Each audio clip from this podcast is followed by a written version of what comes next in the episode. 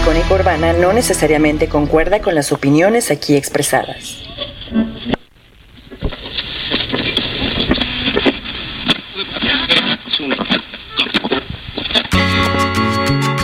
Está por comenzar la palabra feroz. Un espacio para acercarse a la palabra, escrita, hablada, impresa, compartida. Creemos que la palabra nos acerca. Leer es conocerse.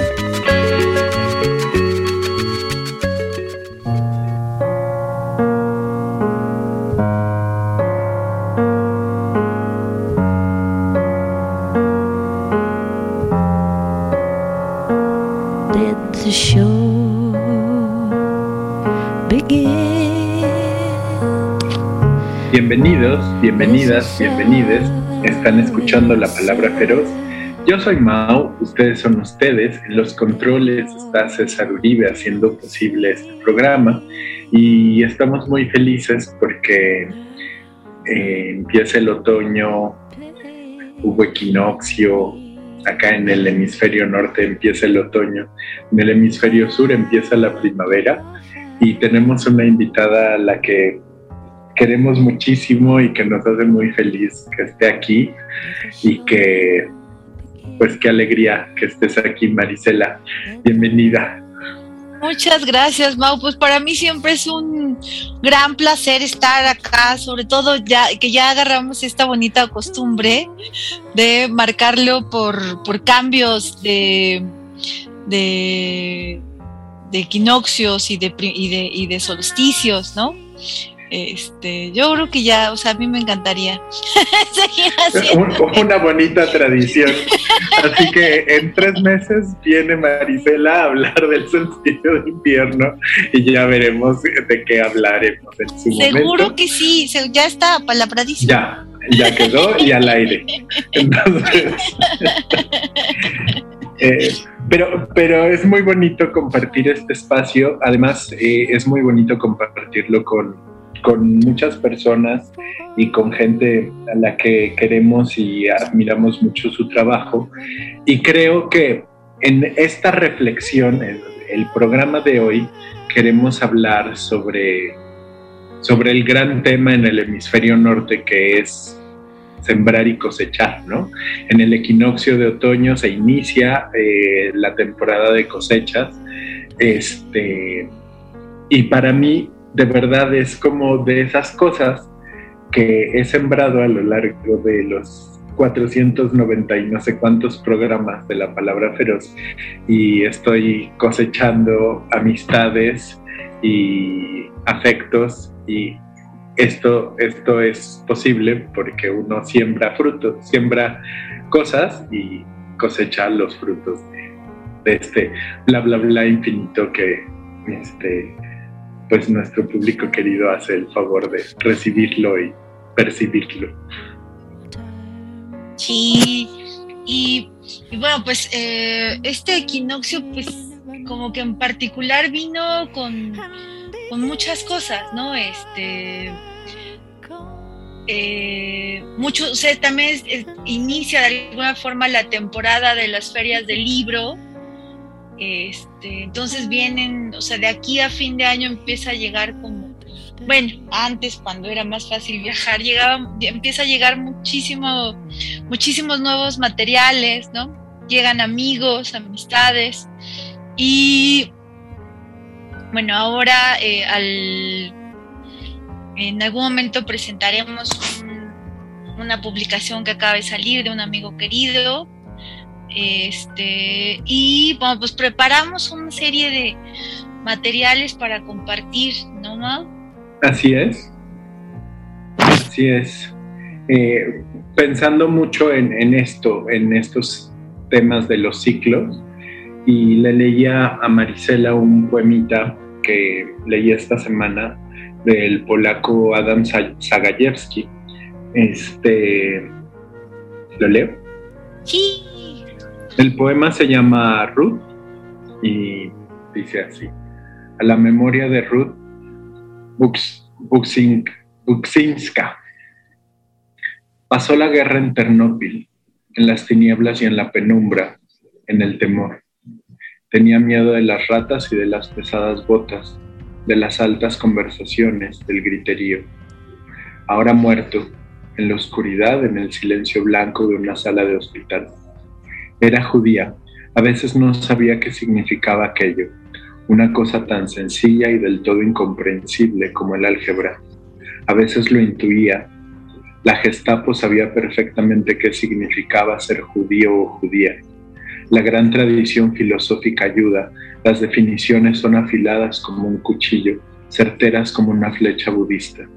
Era guapa, debería haber desaparecido entonces como otros, como otras, desaparecer sin dejar huella, partir sin elegía, como tantos como el aire, pero vivió largo tiempo a la luz del día, en el sol, en el aire cotidiano, en el oxígeno de esa simple Cracovia.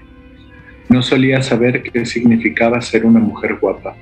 El espejo callaba, no conocía las definiciones filosóficas, no había olvidado aquellos tiempos, pero casi nunca hablaba de ellos. Una vez solo explicó esta historia. Su gata preferida no se quería quedar en el gueto. Dos veces por la noche volvió hacia la zona aria. Su gata no sabía quiénes eran los judíos y qué era la zona aria. No lo sabía y por eso salía rauda hacia la otra parte como una flecha. Ruth era abogada y defendía a los demás. Quizá por eso vivió largos años, porque los demás son muchos y necesitan ser defendidos. Nunca van a faltar los inculpadores, pero hay muy pocos defensores. Era una buena persona y tenía alma. Creemos saber qué significa esto.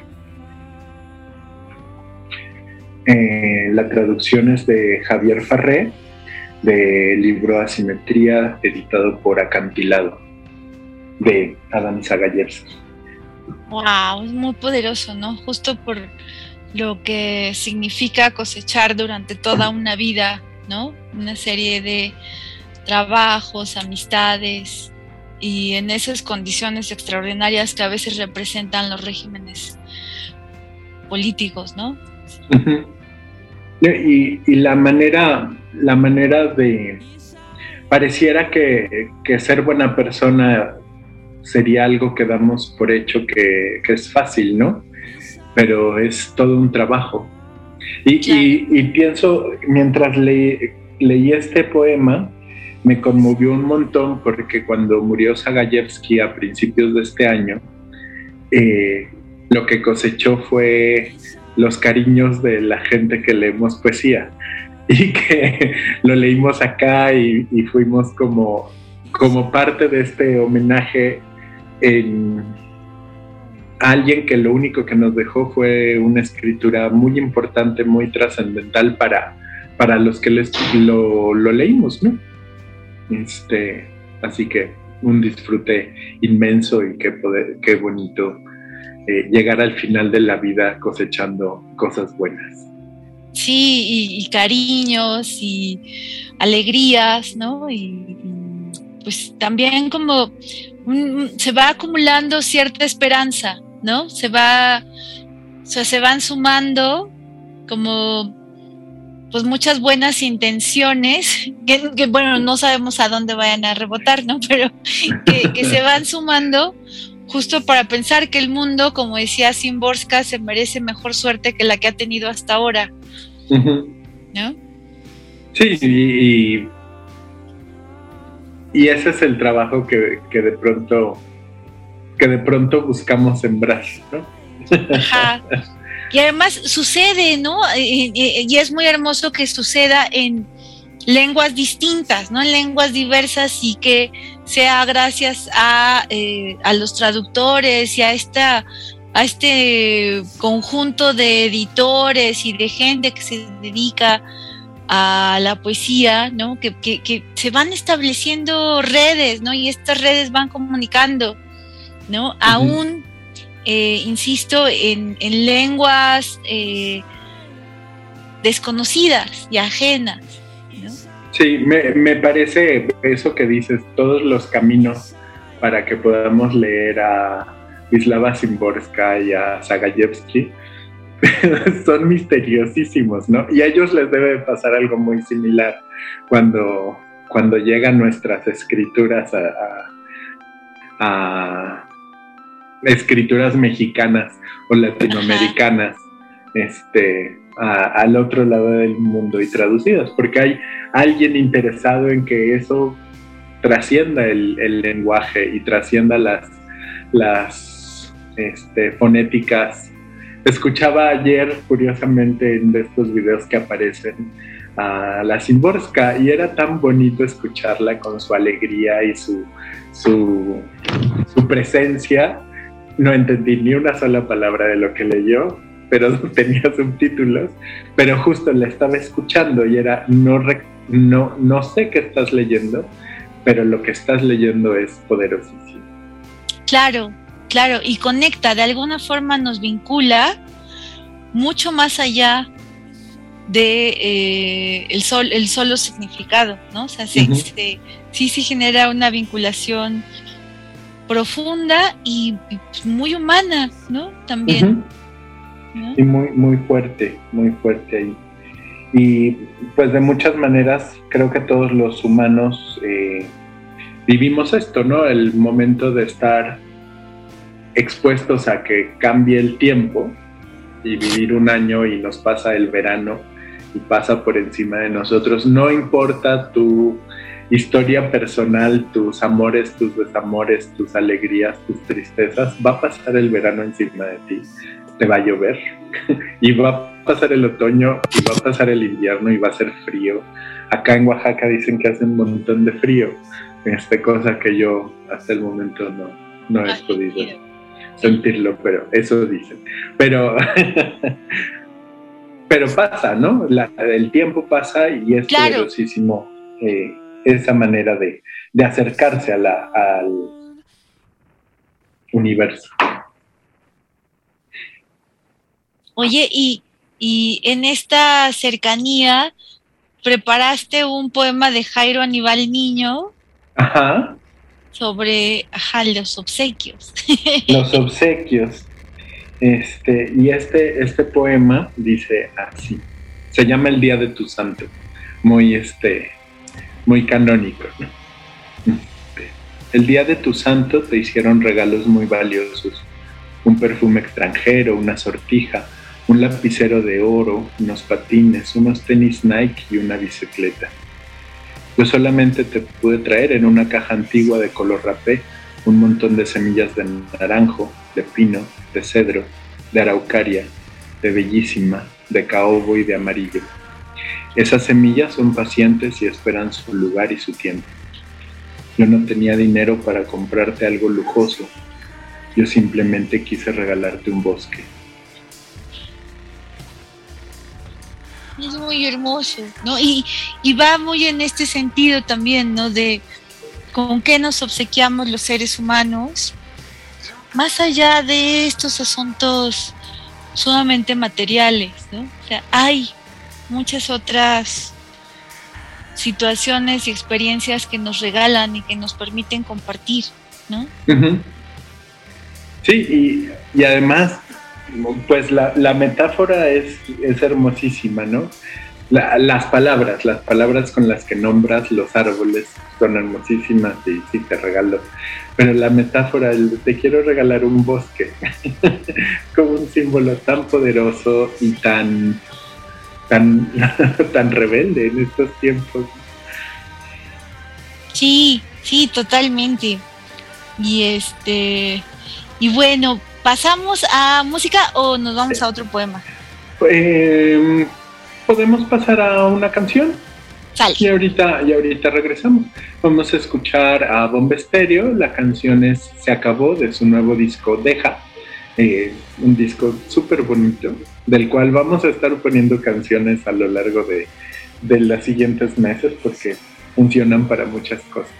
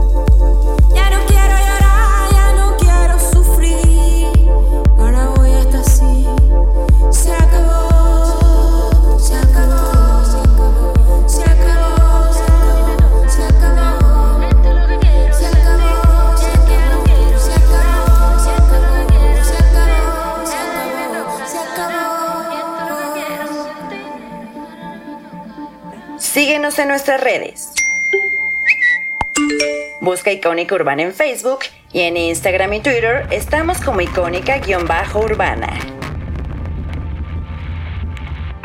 Estamos de regreso. Eh, mandamos, mandamos saludos eh, que nos andan escuchando. Efectivamente, eh, David Cruz nos anda escuchando por acá. Le mandamos más saludos a María Jaime y le mandamos saludos a Román que nos escucha en Guadalajara, en fin. y que, nos comenta que frío en Oaxaca, con signo de interrogación. Este, percepciones, percepciones. Sí, y bueno, ahora mm, vamos a presentar un poema de Jaime Augusto Schilly, que él fue profesor de la Facultad de Filosofía y Letras, entre muchas otras cosas, y tuve el gusto de ser alumna suya en un taller de poesía. Hoy llegó al WhatsApp este poema suyo que aparece en la serie de poesía moderna, el material de lectura de la UNAM, que son estos libritos que además se pueden descargar y, que son muy hermosos, ¿no? Porque en mi caso, los materiales de lectura sí fueron una iniciación a una poesía a otra, ¿no? Y recuerdo muy particularmente, y ahora, bueno, me permito como la, la ensoñación imaginativa, seguramente era, eran unos días del inicio del otoño de los de los 2000, de los de finales de los noventas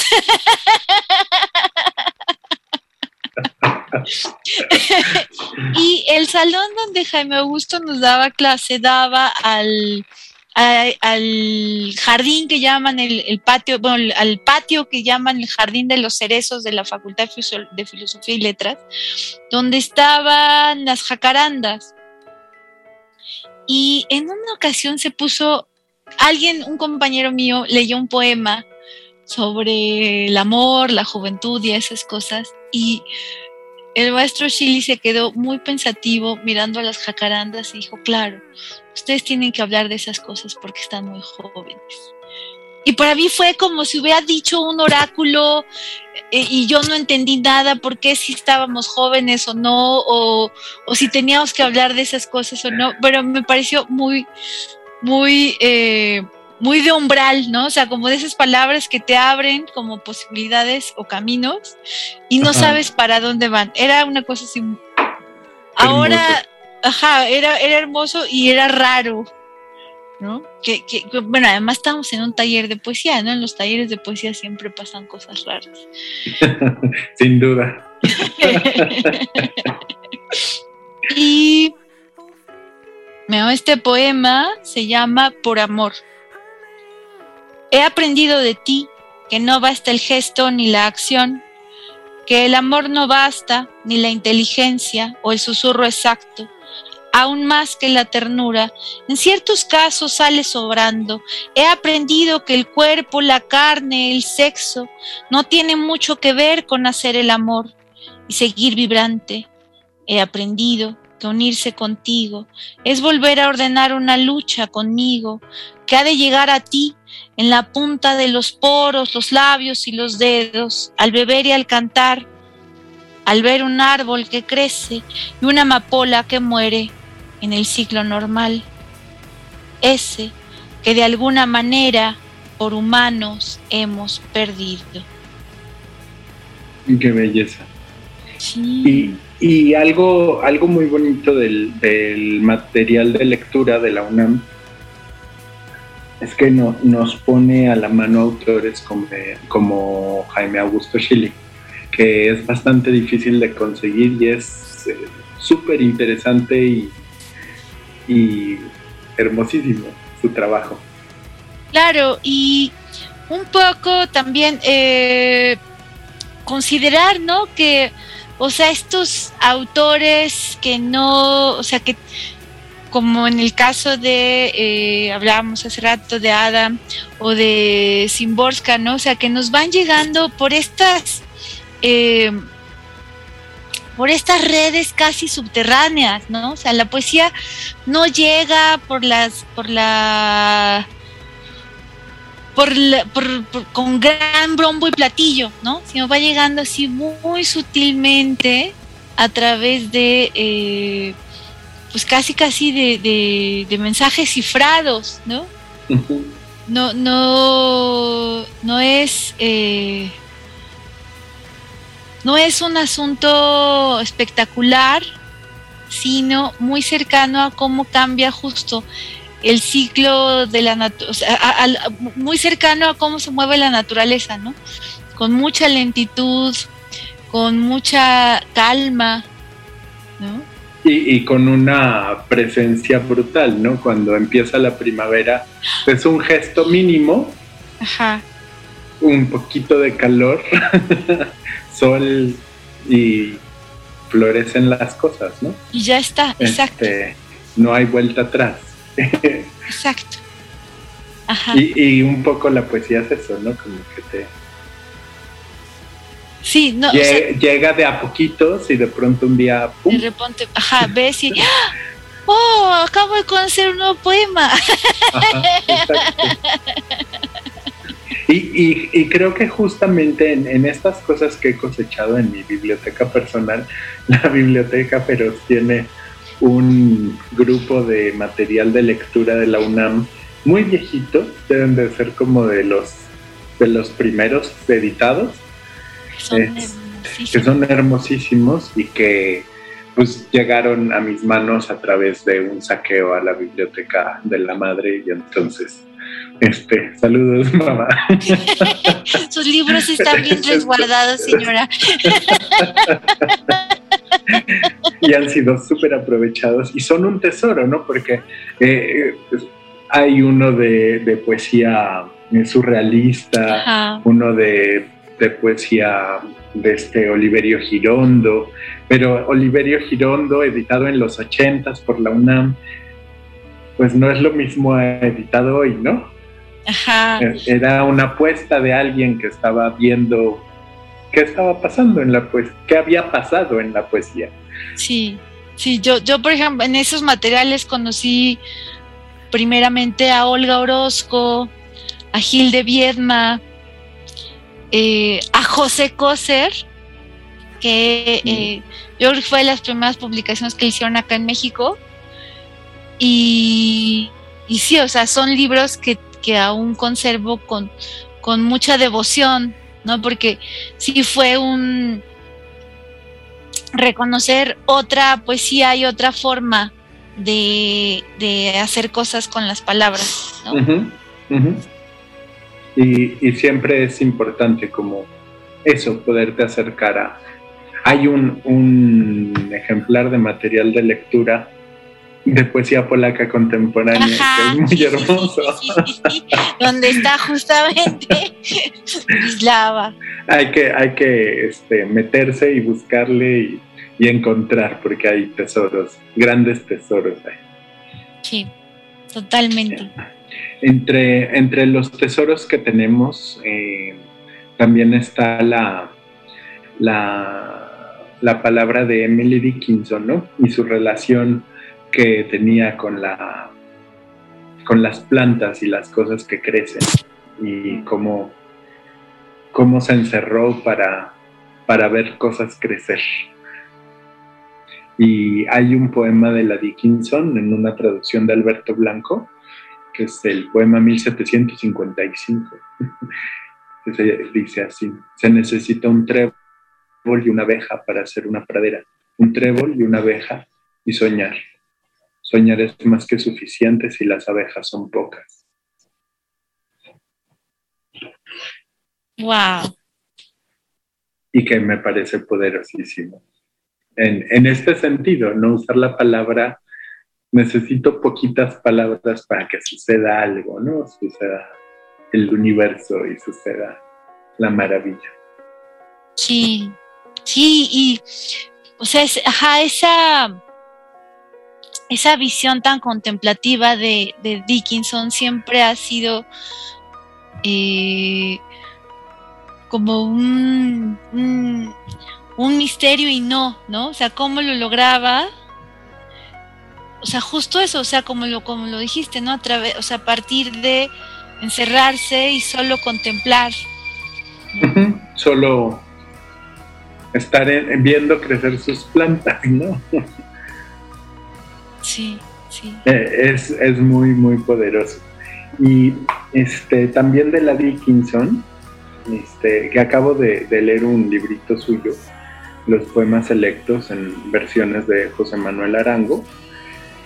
Eh, este pues es muy conocido, el, el 135, y pues tiene que ver mucho con las cosas, los aprendizajes, ¿no? O sea, cosechar tiene que ver con, con aprender y con tomar de otros lados.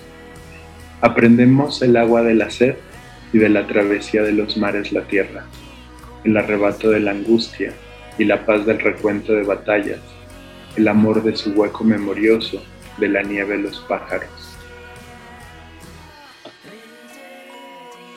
Wow. La Dickinson es maravillosa. Siempre. Nos manda decir David García en el Twitter que los programas que tejen la palabra feroz y papel contante siempre son hermosos. Adoro la risa y la manera de leer de Marisela.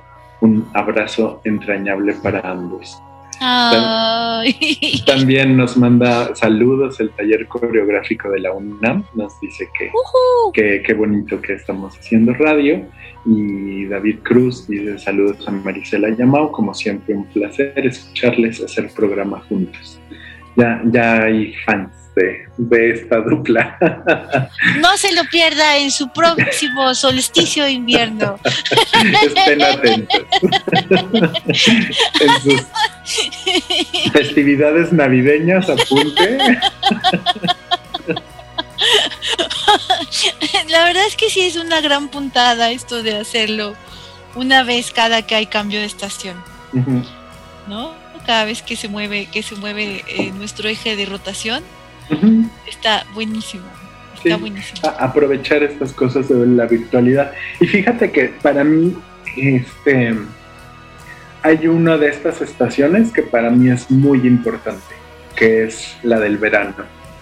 y, y siempre me emociona como niño chiquito de ya va a empezar el verano y ya van a empezar las tormentas de verano. Obviamente llueve antes y llueve después, pero las, tormentas de verano. para mí son así como una cosa mágica y una cosa tan bonita, aunque nuestra querida Odeta Alonso las odia.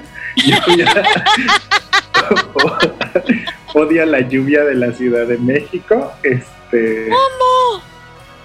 Sí, que se inunda todo que todo es un desastre cuando llueve, que el metro va lento. Pues sí, pero... Pues sí, pero pues es la Ciudad de México, estamos en una meseta, este, es el Valle de Anáhuac. no lo podemos evitar. Tiene, tiene muy mala prensa las tormentas de verano en la Ciudad de México, la verdad. Pero son, son una hermosura y, me parece eh, para mí es una gran fiesta el verano y por lo tanto cuando termina pues hay que despedirse y empezar. y con mucho cariño además. Exacto, exacto. Vamos a, ¿te parece si escuchamos a Oscar Chávez? Sí, vamos a escucharlo con Flor de Azalea. Este, pues justo como estamos en, temas de lo que observa, de lo que crece, ¿no? Las plantas, la, los animales, ¿no? Las eh, los vegetales, ¿no? Este, y bueno, esta canción, eh, pues tiene que ver un poco con eso, ¿no? También con las transformaciones vitales que vamos teniendo a lo largo del tiempo a partir de nuestras experiencias, ¿no? Y que también se convierten en aprendizajes y se nos quedan con como nuevas sabidurías y como nuevas formas de vincularnos también, ¿no? Este, y bueno, pues escuchamos a Oscar Chávez, que además eh, lo utiliza, bueno, pusieron en esta película que se llama Clases de Historia, que está padrísimo. Mi mamá me gustó muchísimo. Eh, mexicana, con Verónica Lange y, y, un elenco espectacular. Me gustó mucho, una película muy sencilla, pero donde en algún momento también hacen una, una especie como de, bueno, no, no, sé si de homenaje, pero sí recuperan fuera del mundo del propio Oscar Chávez y hacen un momento muy conmovedor en, en la película. Habrá que verla. Sí, sí, sí, no se la pierdan. Entonces, bueno, pues vamos a escuchar al querido Oscar Chávez.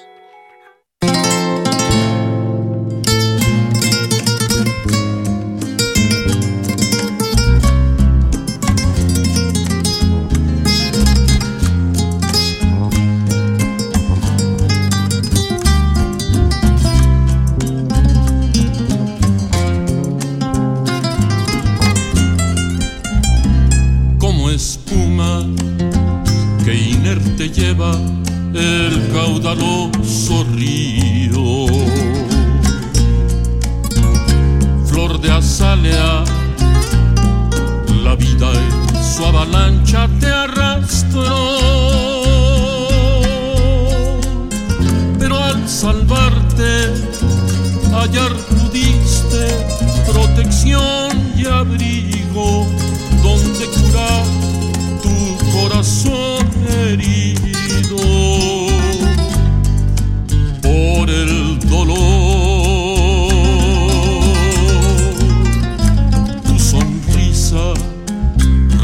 el paso de las horas negras.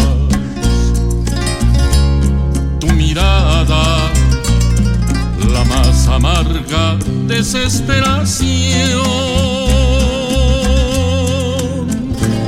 para siempre.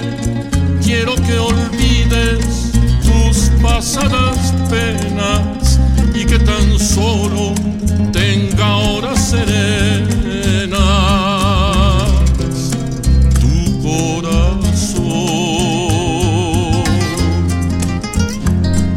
Ser la golondrina que al amanecer a tu ventana llega para ver. A través del cristal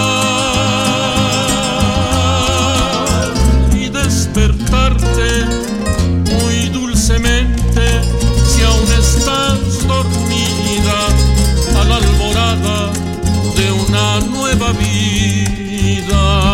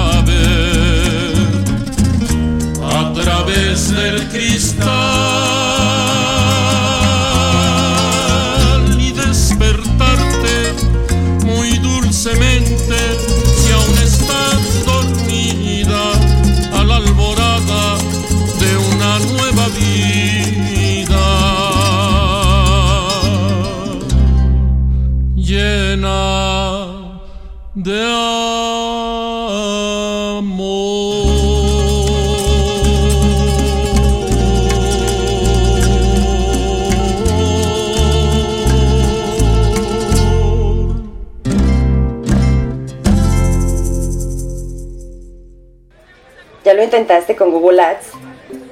¿Ya le pagaste a Facebook y hasta mandaste a hacer folletitos y lo repartiste por toda la calle? ¿Estás cansado de que no te dé resultados? ¿Has pensado en una opción de campaña más específica para tu público? Contáctanos en encudeso.gmail.com y conoce sobre nuestras opciones para que tu marca tenga más proyección. Anúnciate aquí, en Icónica Urbana.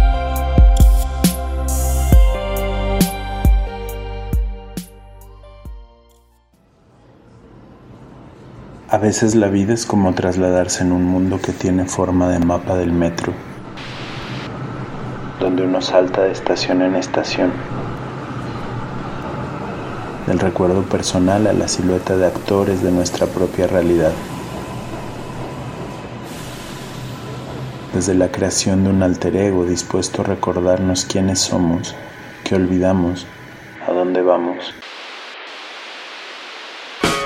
Deja que tus oídos sean la guía en esta mancha urbana. Deja que nuestras voces iluminen el sendero de tus pasos. Escucha. Icónica Urbana. No olvides escucharnos en Spotify o Himalaya. Búscanos como Icónica Urbana. Reconstruyendo Cultura. Shanatwa. Klimakatsi bini kilinit. Nik katsi lalani nakni. Wani laklis tatala kachinin. Nakchashwak koyin giwi. Akshnitchinchu la nakatsane koy. Nalila kapastak koy. Bishli mashanat kaningin tachuwin. Florido. Presiento que no he de morir. No sé cómo no morir. Por eso no duermo a veces. Tallaré el tronco de los árboles para que al menos cuando sientan dolor recuerden florecer mi palabra. Estás escuchando la palabra feroz en Icónica Urbana.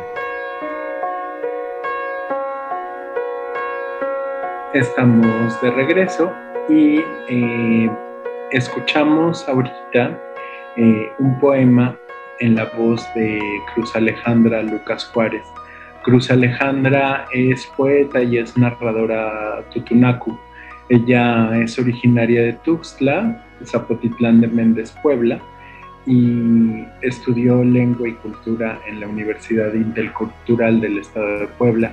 Este poema lo, lo ponemos de unos poemas leídos por, por ella en un, en un sitio de airelibre.fm y, y nos parece importante, hemos, hemos venido dándole vueltas en los últimos meses y semanas al tema de, de, las lenguas originarias y darle un pequeño espacio a lo que son las, las lenguas originarias, la, la manera de acercarse a la palabra a la palabra desde otra perspectiva, no desde las lenguas del el imperio. Y, y, pues estos poemas leídos en tutunaco español, eh, pues siempre es, es un placer escucharla en, en ambas en, en, ambas lenguas y con la posibilidad de, de, de, escuchar esas sonoridades y esas, esas maneras. Eh, y este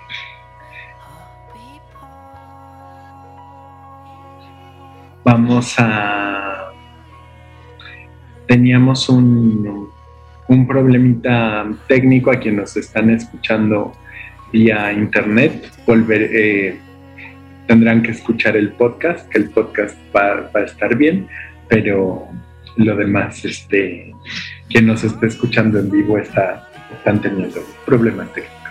Así pasa con el internet. Eh, y ya este, Marisela anda por acá. Muchas gracias. Disculpen que haya tenido que ausentarme no, tan no intempestivamente. No te preocupes, así. las, las pequeñas desventajas de, de la virtualidad y, y, tener que estar atendiendo cosas. Y eh, no sé si quieras decir algo de Cruz Alejandra. Bueno, pues eh, a ella la leí por vez primera en este proyecto muy bonito que se llama Originaria, uh -huh. que eh, lo hace eh, Mara Rahab y su equipo, el equipo de Alternativa Gráfica, que son unos libros muy hermosos, en ediciones bilingües, en lenguas originarias, y eh, son ediciones numeradas, bueno, son, son unos libros bellísimos que por ahí andan circulando, también si gustan conseguirlos, están en el traspatio, no sé si en algunas de las, el, en el traspatio de Morelia, no sé si en algunas de las librerías de acá de la Ciudad de México se puedan conseguir, yo espero que sí, porque bueno, es un proyecto muy valioso y, eh, y de Alejandra, bueno, pues eh, presentamos este, este poema florido en eh, su versión su versión bilingüe también, ¿no? Este y tenemos este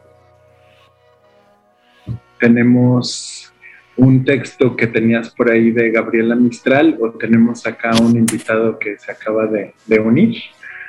Ventajas de la virtualidad.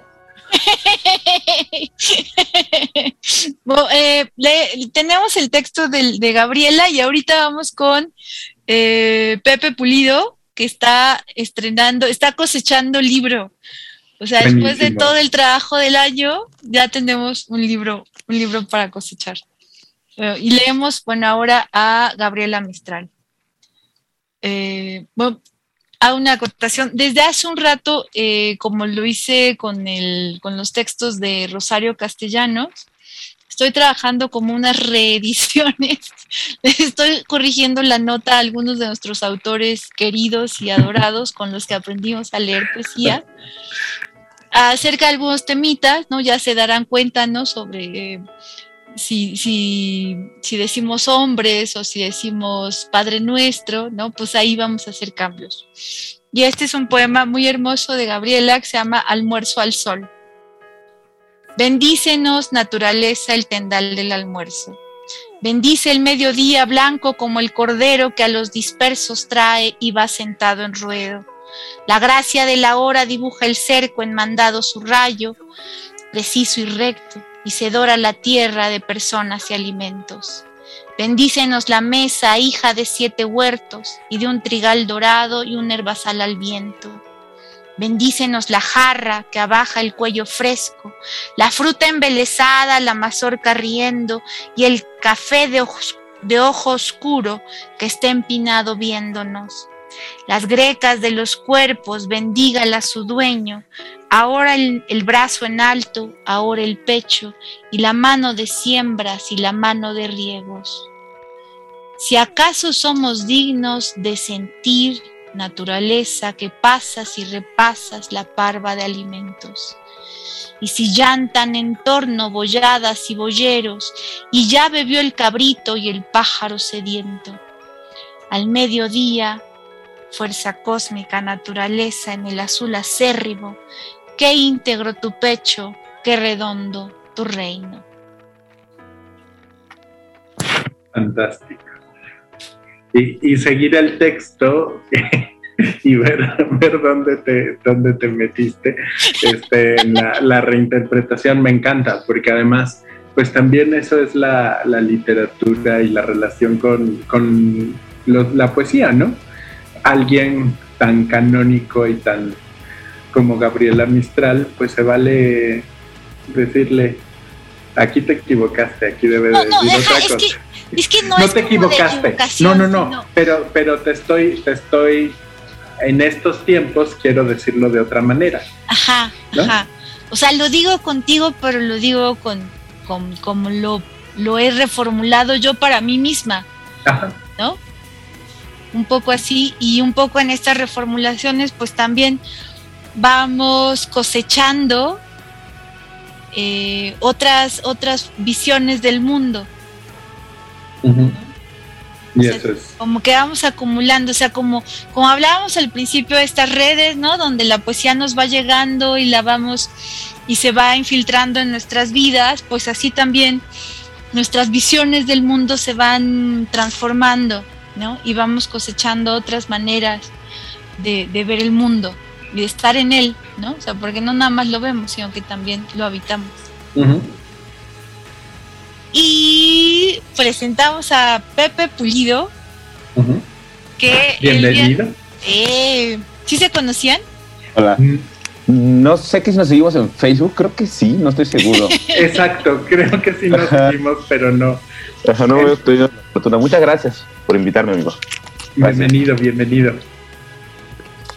Y eh. Pepe nos viene presentando un libro en esta editorial maravillosa, Malpaís Ediciones, que además hicieron un trabajo de edición muy hermoso, ¿no? Es un libro muy, muy generoso con sus lectores, ¿no? Trae gráficos, bueno, nuestros radioescuchas no lo pueden ver, Escenas de los- vacas interminables. Exacto, Sí, se sí. llama Escenas de Vacas Interminables. Pues Pepe, preséntanos un poco de qué va tu libro. Pues, eh, híjole, bueno, pues otra vez muchas gracias por, por, por invitarme y muchas gracias a la gente que nos está escuchando. Pues este libro eh, mm, es un libro que escribí en realidad como por el 2015, yo creo que tenía el primer borrador, ¿no? Y después eh, tuve la fortuna de, de- que lo acogiera el, equipo de Malpaís y estuve trabajando un tiempo con, con Benjamín Morales, quien es el, el- editor de, este, de este libro en particular, ¿no? Eh, y, y pues nos llevamos algunas, algunas tardes porque él sentía que podía como crecer más el libro. Entonces yo siempre voy a decir que si no hubiera tenido un, como un ojo tan atento como el de Benjamín, el libro pues no hubiera terminado de cocinarse, ¿no? Porque eh, hay todo un rollo ahora, me parece, con las, eh, con las editoriales, sobre todo las que son un poco más grandes, ¿no? Donde la figura del editor ya parece otra cosa menos la de un editor, ¿no? Es una cosa más como de publicista, pero en fin, ese es otro tema. Este, no. Eh, este libro se llama, se llama Escenas de... eh, empezó como, yo me encontré como en, algún, en alguna feria de, de saldos, las memorias de Einstein, de Sergei Einstein, el, el cineasta ruso que publicó el siglo XXI, hace muchos años, ¿no? Entonces, eh, son una, cuando las empecé a leer, dije esto, o sea, aquí, digamos, hay como poesía, o sea, la forma que tenía él como de escribir, sobre todo cuando habla mucho de su infancia, ¿no? Y de su acercamiento al, al cine, esto es poesía, ¿no? Entonces, eh, mi abuelo, eh, que murió en el 90, ¿no? Eh, yo tenía cinco años, mi abuelo también hacía cine y se llamaba Sergio. Entonces eh, pensé como que en Sergei y Sergio había una correspondencia y mi abuelo pues, hacía cine independiente en Orizaba y en Orizaba pues no había nada más que vacas, ¿no? Y, entonces yo pensaba como, como que platicando, antes tenía un título un poco más, más horrendo, la verdad, ¿no? El libro, pero platicando con Benjamín me dijo, mira, lo, que seguro tienen más en común tu abuelo, tú y Einstein es que los tres han visto una vaca, ¿no? Y tienes una, un verso donde, donde dices escenas de vacas interminables y se me hace pues, un, un verso muy, muy, muy, muy bonito, muy precioso, o sea, muy poderoso más bien. Y así surgió el título, ¿no? Y entonces es un libro donde eh, yo también estaba como tratando de, de jugar con la idea misma del montaje que plantea Einstein, ¿no? Que pues, como sabemos, en realidad el cine siempre ha estado más pegado a la poesía que a la plástica, por ejemplo, ¿no? Eh. Como que en las vanguardias nos, nos, nos, o sea, sobre todo en las vanguardias, como que el cine tuvo, o sea, o permitió que también la, la poesía se abriera a, a- como, a, como hacia otros campos, ¿no? Donde lo visual, o sea, donde empezaban a, a, a pensar las imágenes del poema, ¿no? Como montajes, como cosas como encimadas. Y entonces yo dije como, bueno, ¿por qué no, o sea, jugamos un poco con las memorias de Einstein, la vida de mi abuelo, eh, mi, mi experiencias propias, digamos, mías de mí, mías de mí, de mi infancia, y, este, y, y ficción. Hay, hay partes que, del libro que son eh, netamente ficción porque también luego se nos olvida que aunque la poesía pueda tener un tono intimista y, y exista como un, un yo, digamos, lírico, ¿no? También es ficción, o sea, se puede ficcionalizar también, no, no todo lo que está en el poema es que realmente te esté pasando, digamos, por decirlo, ¿no? De una forma dura. Y entonces empecé a jugar con eso, ¿no? Y, y empezó como a crecer el, el, el libro, luego eh, tuve el Fonca y, y había llevado un proyecto que, que al final pues no terminé de desarrollar y entonces hablé con mis tutores para que también me ayudaran a revisar este libro y me ayudaron como a, a echarle ojo y también se volvió como un libro que fue apoyado por el, por el entonces Fonca, ¿no? Y así poquito a poquito se fue acomodando, ¿no? Y las ilustraciones, ya cuando ya lo vi yo formado la primera vez, dije como, dije, esto quedó, o sea, es maravilloso, ¿no? Tiene un, las ilustraciones son de Julián Cicero, que es, que es un, un ilustrador al que, al que quiero mucho además, ¿no? Y tiene un prólogo de Rodrigo Sánchez, Rodrigo Flores Sánchez, que eh, como ustedes saben, eh, acaba de publicar eh, un librito en la UNAM que se llama Ventanas Cerradas, que está increíble, lo recomiendo muchísimo. Y bueno, Rodrigo también, Rodrigo hizo el prólogo porque él fue también de las primeras personas que, que revisó que revisó este libro, ¿no? Eh, así de las primeritas que lo vio y, entonces pues, también le, agradezco muchísimo que haya podido como tener ese ojo y además en el prólogo creo que me echa más flores de las debidas, pero pues bien, hay que vender, hay que vender. pues léenos unos poemas, ¿no? Creo que sí. A mí me gustaría muchísimo, si se pudiera, ¿verdad? El de escenas de vacas interminables. Sí, dígame de la página 66. el libro se puede conseguir en, ah, lugares, en eh. librerías independientes. Sí, el libro, el libro eh, justo hoy salió para librerías independientes. Todavía no me, no me dijeron, no me han pasado como la lista de cuáles va a estar, pero también lo pueden conseguir a través de la página de Facebook de la editorial de Malpaís Ediciones. Ah, genial. Y y también en algún momento lo van a subir a Mercado Libre, donde también eh, distribuyen así sus libros ellos, ¿no? Eh, pero pues sí, y también yo tengo algunos ejemplares. Si me quieren agregar a Facebook, estoy como José Pulido y también ahí podemos, pues les puedo, puedo vender algunos, ¿no? Y sí, con, les voy a leer este. Oye, no, prefiero, oye, perdón, me equivoqué. ¿Puede ser sobre un campo de manzanillas? Claro que sí. ¿De las 52? Claro que sí sobre, sobre un campo de manzanillas. Se podría pensar que Alexander se diluye poco a poco mientras los cascos de los caballos invaden y conquistan la ciudad. Podríamos creer que Nievski se desgasta por dentro. Su cuerpo parece endeble y ganar es el único asiento de su vida. Pero en su interior hay noche y estepa, y antes de cesar el último golpe, Alexander Nievski acaricia una flor en el campo de batalla y les voy a leer otro que, eh, que está junto, que estos son como, son como pues, reinterpretaciones, ¿no? Como algunas películas de Einstein, ¿no? Catedral. En el centro de la catedral, donde Einstein ha pronunciado un discurso, una niña pregunta de, de qué color son los árboles. Junto a ella, Eufrosina Startinsky le explica intencionadamente el color de los árboles es igual que las cuentas de plata en las alas del ángel del Señor, salvo que los árboles arden si los miras desde la ventana. Ella contempla como un cabrito el espesor de la madera y a Sergei le vienen ganas de llorar. Eufrosina Startinsky levanta a la niña sobre sus hombros para que pueda tocar las vigas, pero sus ojos, los de la niña, están llenos de luz y rabia. Hay una hoguera en el centro de la catedral. Son los árboles, dice Madame Startinsky. No, se trata de las cuentas de plata del Señor, corrige. Sergei Einstein contempla la escena con los dedos entrelazados y sonríe. La ciudad se desmorona. Todo se ha detenido. Solo se escucha el golpetar de los arietes. Se siente retumbar el piso, el eco de las alas de los ángeles. Un muro se derrumba. Las trompetas también suenan. Einstein se encuentra arrodillado. Eufrosina Startinsky enseña los dientes como un perro furioso y entre el eco de las alas de los ángeles la niña comprende.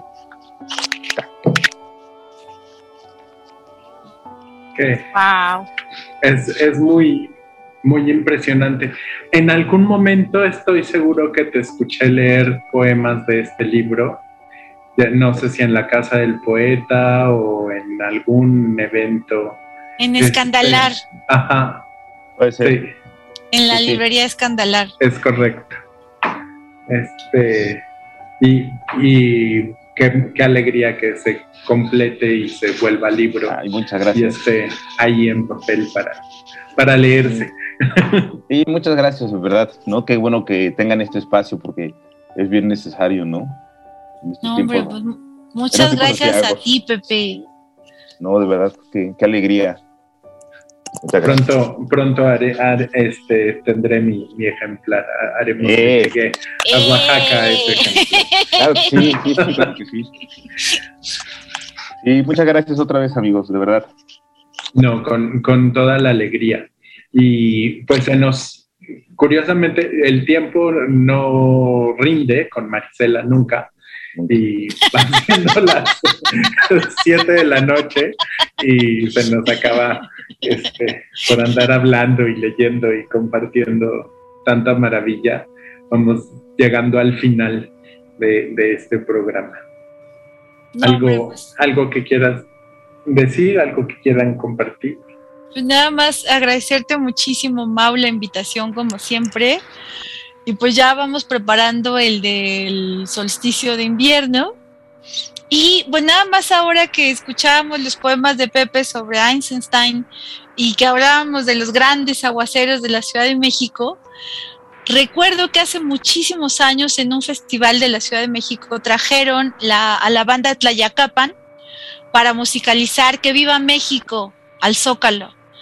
Y estaba haciendo un concierto espléndido de los del Festival de la Ciudad de México, hasta que Ciudad de México, verano, cayó un aguacero que se inundó el zócalo, o sea, fue una cosa así extraordinaria y espeluznante de agua, pero pues eh, ese es, eh, esa es la Ciudad de México, esos son los aguaceros y ese es el poder de la música y el poder de las imágenes de Einstein, que de alguna forma pues están acá en, los en el, en el libro de, Pepe, ¿no? O sea, así todo ese, todo ese poder de imaginación. Y volvemos también a nuestro, al, al, inicio de nuestra conversación, ¿no? Todos son redes.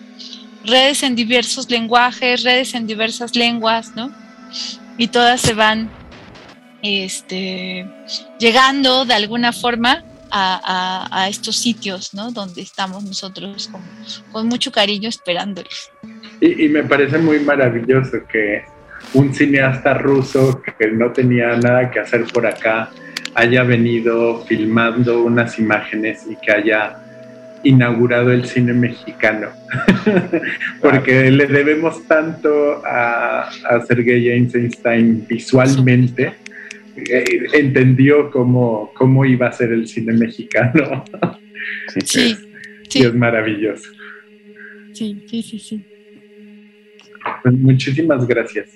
Y gracias César Uribe por estar en los controles y hacer posible que este programa sucediera con fallas técnicas y todo, pero el podcast quedará muy bonito. Muchísimas gracias. Muchas gracias otra vez. Gracias. Marisela, César. Eh, Pepe, César, Mauricio, los quiero mucho. Siempre. Gracias.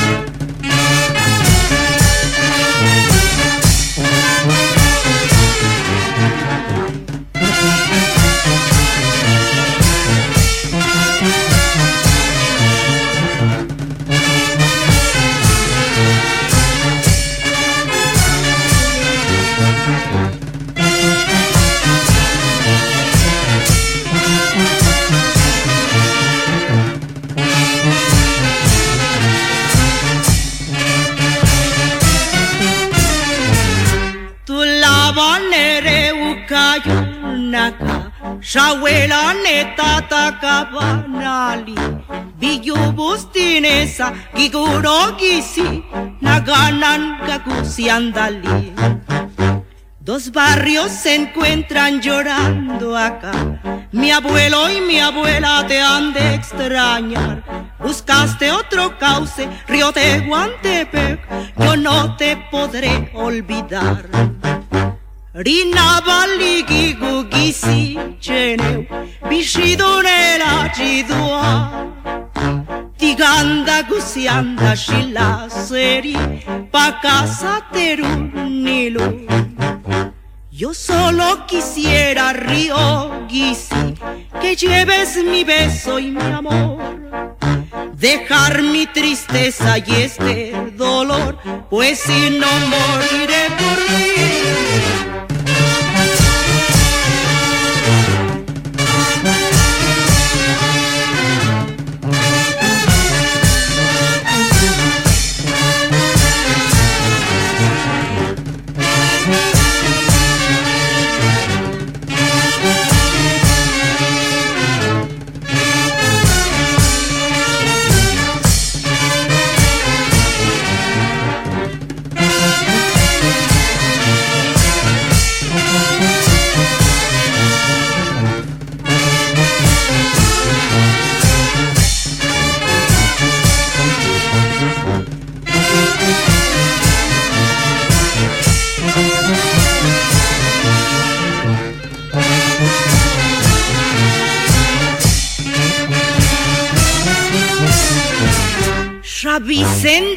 De unión espinal en gaseu, rusiechuneru si sakalu, guro que gununera, kabichenga kagiyula. Tus aguas se han ido a otros pueblos, llevando progreso que has de impulsar. No llores conmigo, río de Guantepec, eres signo de bienestar. Rinabaliki ugisi cheneu, nera jidua.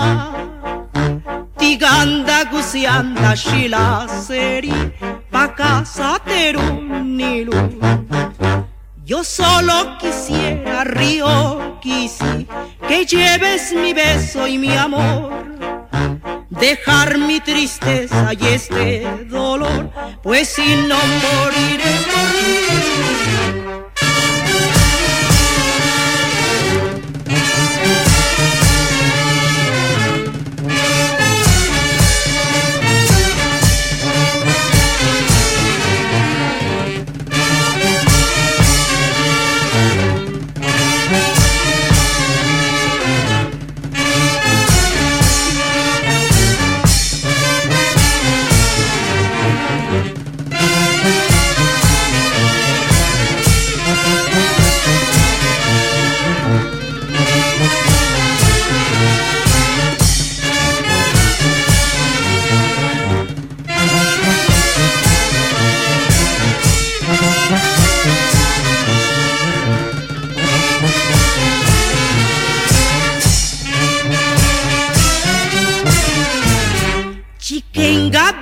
Chalune pandu Kashun kutulaba ne binire Kujite bishoba ne yana kayuna No yuba dani la ridua tus aguas fragantes como el chintu, donde se bañaban con plenitud.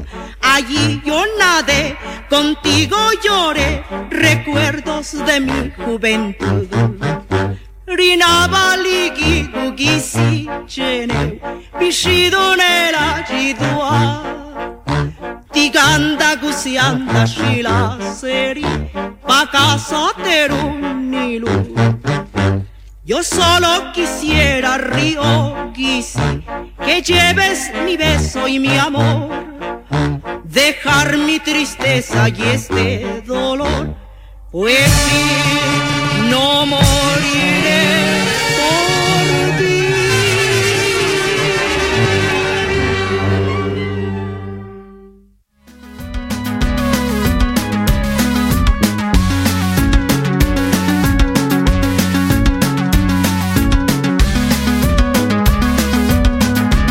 Escuchaste la palabra feroz una producción de Icónica Urbana.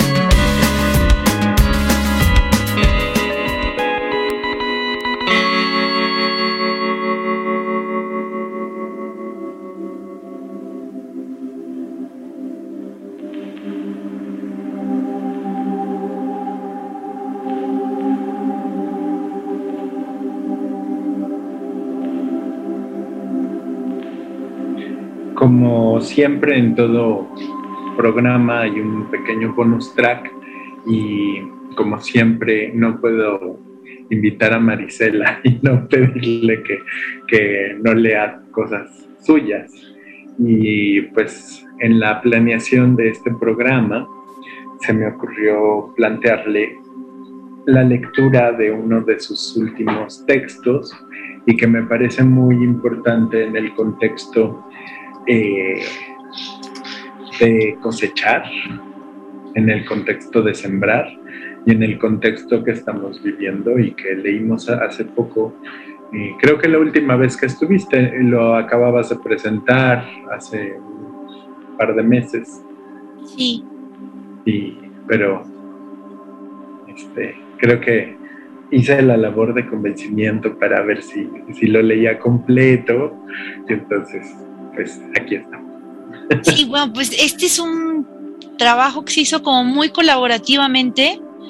Fue una improvisación a partir de, em, música y audios que se presentó para Casa del Lago con Fabiola Larios. Y, eh, y por otro lado, trabajé con los colegas de Vano Sonoro para hacer una, una selección de voces de activistas medioambientales, ¿no?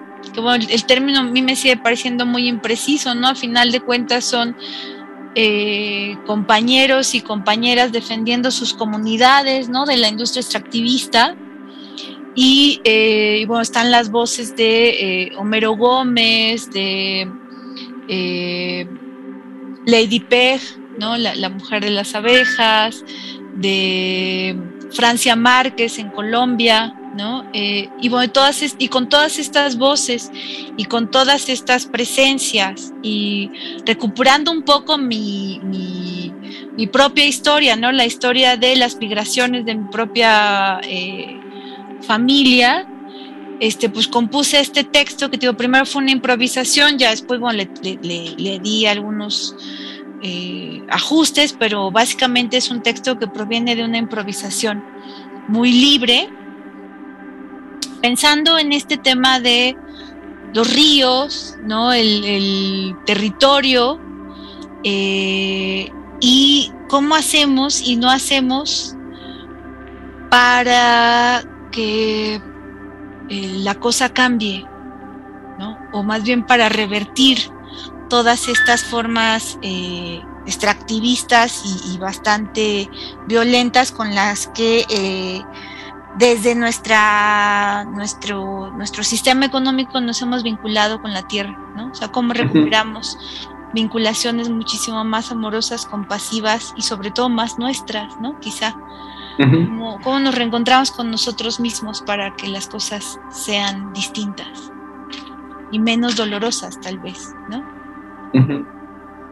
Y bueno, el texto se llama Ashkankema, que mi papá es la palabra que recuerda a su abuelo y dice que eso significa asimero, aunque puede significar otras cosas, ¿no? Ashkankema Así mero, como un mantra, una voz, unas voces que se cruzan, que resuenan, personas, seres, mapas, ríos, claves traducibles, intraducibles de recuerdos de la infancia de mi padre. Amor que así lo digo, que se enlaza con la vejez de su abuelo, de Jesús Hernández, de Ocotlán su esposa, madre de su madre, voces, Ashkanquema, como luciérnagas en el cielo que nos representan un algo, unas voces que se recuperan y se precipitan en cascadas de voces e historias de paisaje y parcelas perdidas que se están quedando en manos de una industria extractivista.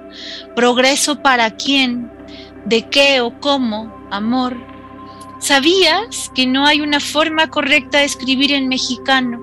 Que muchas de las palabras y las grafías no corresponden con las palabras, con lo que se dice, porque era quizá otra la vinculación, articulación, palabras, sonidos, grafías, incluso sistemas insilábicos, por decirlo de algún modo, escribir con imágenes o pájaros en la cabeza de las cosas que nos pasan por la cabeza, responder con gestos silenciosos, condiciones de comunicación distintas o algo, en fin, ashkanquemas, sonidos que nos vinculan con raíces propias, ríos profundos, voces de hombres y mujeres, por decirlo de algún modo, que no nos representan ni aquí en la tierra ni en el cielo, voces en alto, gestos, pieles originarias, sonidos de los bosques, las selvas, las montañas, son oraciones irrecuperables de alas en mitad del cielo, guacamayas, linces, aves, especies en los mares, de qué manera o cómo suena un coral irrecuperable. Ashkankema, Asimero, como un mantra, una erotización que brota de las entrañas de una tierra materna, Eurídice Cuatlicue, ancestra en desde estrellas en el cielo, que aún nos iluminan y nos recuerdan la dignidad, la tierra, el aire, Ashkankema y Asimero fuera, pienso, escucho, voces, voces en redes, en tejidos de hermosas multitudes que iluminan y cuestionan estas oscuras noches en que los rumbos se han perdido. Ashkanquema, Asimero, me digo. Dice mi papá que su abuelo Jesús dejó su mexicano cuando vino a vivir a la ciudad con sus hijas para que lo cuidaran, que las crió en español y que a sus nietos los criaron en español y que él cuidaba a su abuelo en español y que cuando todo salía bien aprobaba con una escanquema, que lo recordó cuando los hombres que lo ayudaron a arreglar la casa de su madre a echar yeso, levantar una pequeña pared en la cocina, se decían así entre ellos y se pusieron a hablar en español y descubrieron cercanías, pues así acercarse un poco a palabras e historias, recuperar, desandar. El otro día pensábamos en los peligros de extinción, animales puestos en listas de peligro y animales puestos en listas de desaparecidos de la vida silvestre, y lo delgada que es la línea entre los que ya no se ven en libertad y los que están en peligro, como las personas que un día están en su comunidad, atadas a árboles para que no los tiren ni los arranquen, personas alrededor de montañas, cerros, impidiendo que no las dinamiten, o personas rodeando ríos, lagunas, para evitar que los conviertan en presas contaminadas por la industria metalúrgica, por la industria que sustrae grandes complejos industriales, empresariales, estatales, para traer progreso. ¿Progreso para quién? ¿Quién sabe? Bueno, saber lo que se dice, saber, imagino, lo que no sabemos exactamente, a qué nos estamos enfrentando. ¿Quién amor se enfrenta a quién? Ashkankema, como un mantra repito y recuperar ojos adentros. Las grandes mitologías del hambre contra la naturaleza, como si no fuésemos naturaleza misma. Cuando comienzo a contar mis cosas chamánicas me miran raro, pero ya sé que soy rara, que algo no me cuadra, amor. No puedo decir que pertenezco o impertenezco. ¿Cómo escribir con un sistema de sonidos en los que creo que digo algo, pero no sale lo que veo, escucho, huelo?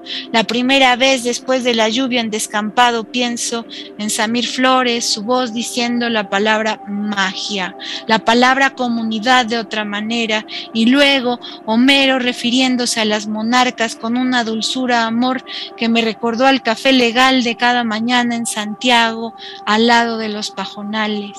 Luego, no alcanzo entonces a saber cómo sucedería distinto si aves, ocelotes, peces, águilas gigantes se mezclaran en sueños conocidos y desconocidos. Sucede a veces que esta lengua no me alcanza siempre, que trato amor de conseguir alguna sustancia que me ilumine para decir Cáceres, Campanur, Valtenegro, sin que se me caigan todas las teorías lingüísticas para explicar la evolución de los préstamos de lenguas en contacto y los colonialismos. Es que no me alcanza la lengua que tengo para decir abedules, encinos, cipreses, fresnos. No concibo cómo, amor, reconocer a Cimero, a Shkanquema, algo que vaya más allá de indignación y de palabras prestadas de la estandarización de los intercambios capitales, como cuando se sugiere que los ecosistemas nos ofrecen servicios ambientales. Mis calzones. Es decir, ¿eso les parece razonable? Industrias extractivas, servicios ambientales. Es decir, cobrar impuestos por respirar, vivir, escuchar, oler, palpar. Es decir, ciudadanizar un bosque, un lobo, una comunidad, binariedad, estancos, ebrios de la fiebre de la producción y los dineros. Registrar el agua en la industria de la propiedad y lo hacen las leyes, la lingüística lo hace. Es decir, reconfigurar sus convenios capitales, empresariales, industriales, estatales, propiedades, la lucha contra la naturaleza, que al principio y al final es la lucha contra las entidades que no se conciben sujetos del capital o algo así. Es que la lengua no me alcanza, amor para decir todos los días, para probar las 400 chingaderas que acontecen en el aire, los ríos, los cielos, las montañas, de las que así también participamos, y decirlo o indecirlo, no es manera de que se exorcice esa forma de verlo todo con ojos de predador, de, agandallador. El otro día, amor, leímos una vez más el rezo de Rosario Castellanos ese donde ella, la nana, encarga a la niña en un templo, la encomienda y pensamos, ¿cómo sería si la entidad a quien la encarga no es un dios varón hetero europeo, sino una entidad vegetal, una naturaleza espiritual de abejas y en pies, el reino funge entero, las lombrices, una entidad de humus compleja, nombrable, innombrable, donde yo soy porque somos, dice Francia Márquez, o donde Lady Pez que cría abejas se enfrenta a Monsanto y le gana en su propia lengua de abogados, leyes, pero volvamos, amor, a una lengua hecha de otras materias conocibles, incognoscibles, como el milagro de la respiración y esta manera de mirarnos, reconocernos, Ashkankema, ríos, Ashkankema, cerros, Ashkankema, como un mantra que disuelva binarismos y estancos, naturaleza somos, somos Ashkankema, como un mantra, un río de voces que me desbarata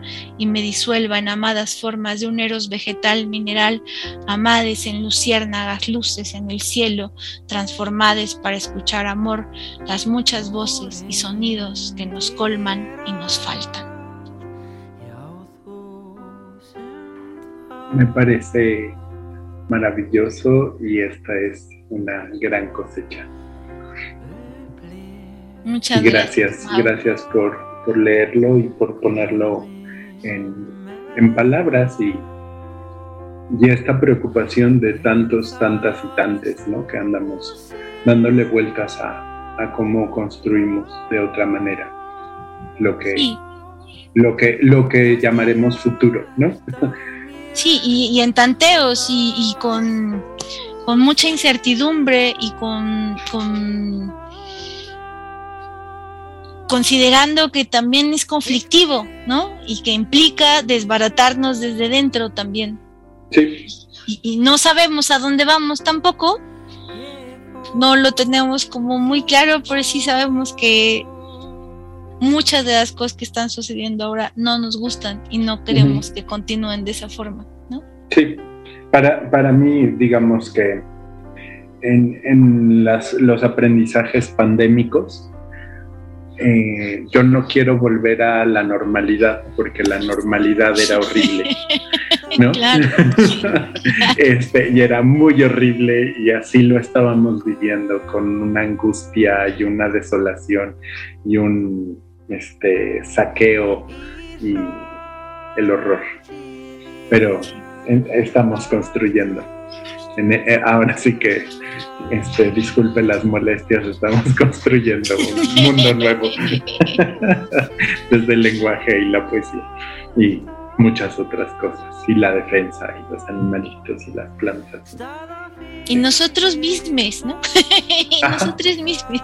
Sí, no, y, es, es, importantísimo, ¿no? Este, e, estas pequeñas acciones que de nombrarnos de otra manera. Este, se puede, se puede. Sí, estamos tanteando. Mm. Echaremos a perder, seguro. Seguro, seguro. Pero bueno, más se ha echado a perder hasta ahora. Exacto. O sea, no es que, ay, que digan, uy, qué bonito nos quedó, mira cómo nos lo vienen a arruinar.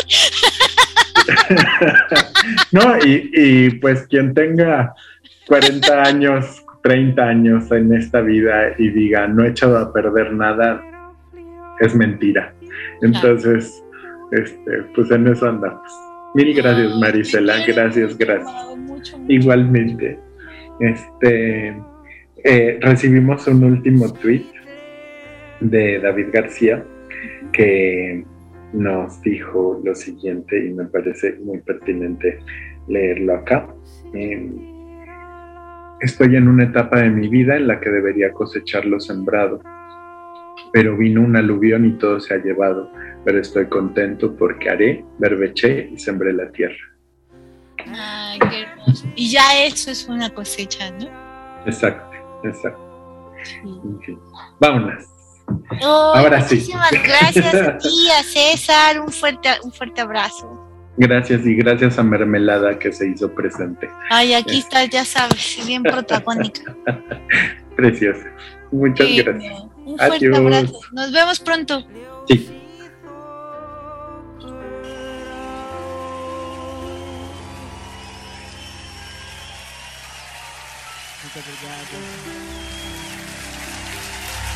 Viver e não ter a vergonha de ser feliz Essa canção eu sempre canto. Acho que desde que Gonzaguinha fez essa canção e me entregou, eu canto ela desde sempre. Sempre termina o show, eu, eu gosto de cantar e cada vez ela, é, ela é mais útil, ela é, ela me traduz mais e ela faz melhor efeito, ajuda mais. Vamos fazer. Viver e não ter a vergonha de ser feliz. Cantar e cantar e cantar a beleza de ser um eterno aprendiz. Eu sei que a vida devia ser bem melhor e será, mas isso não impede que eu repita. É bonita, é bonita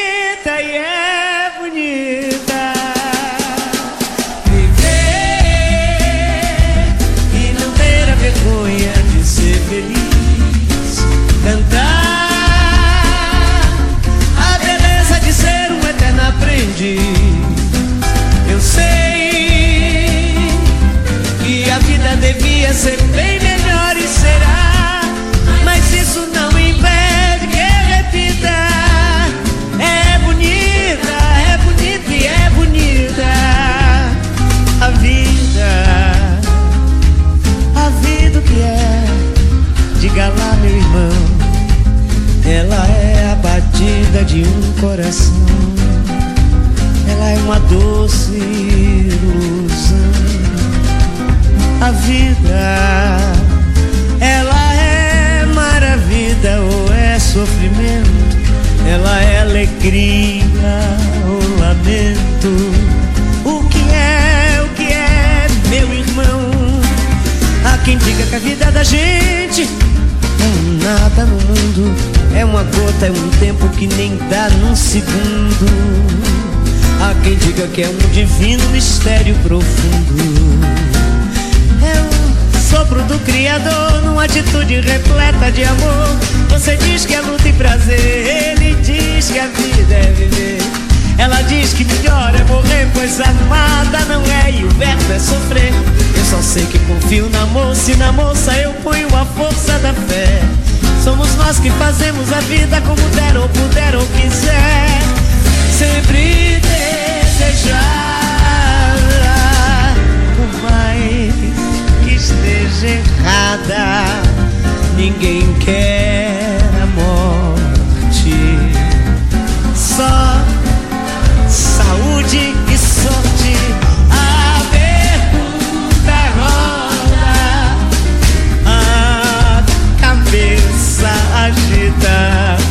Eu fico com a pureza da resposta das crianças.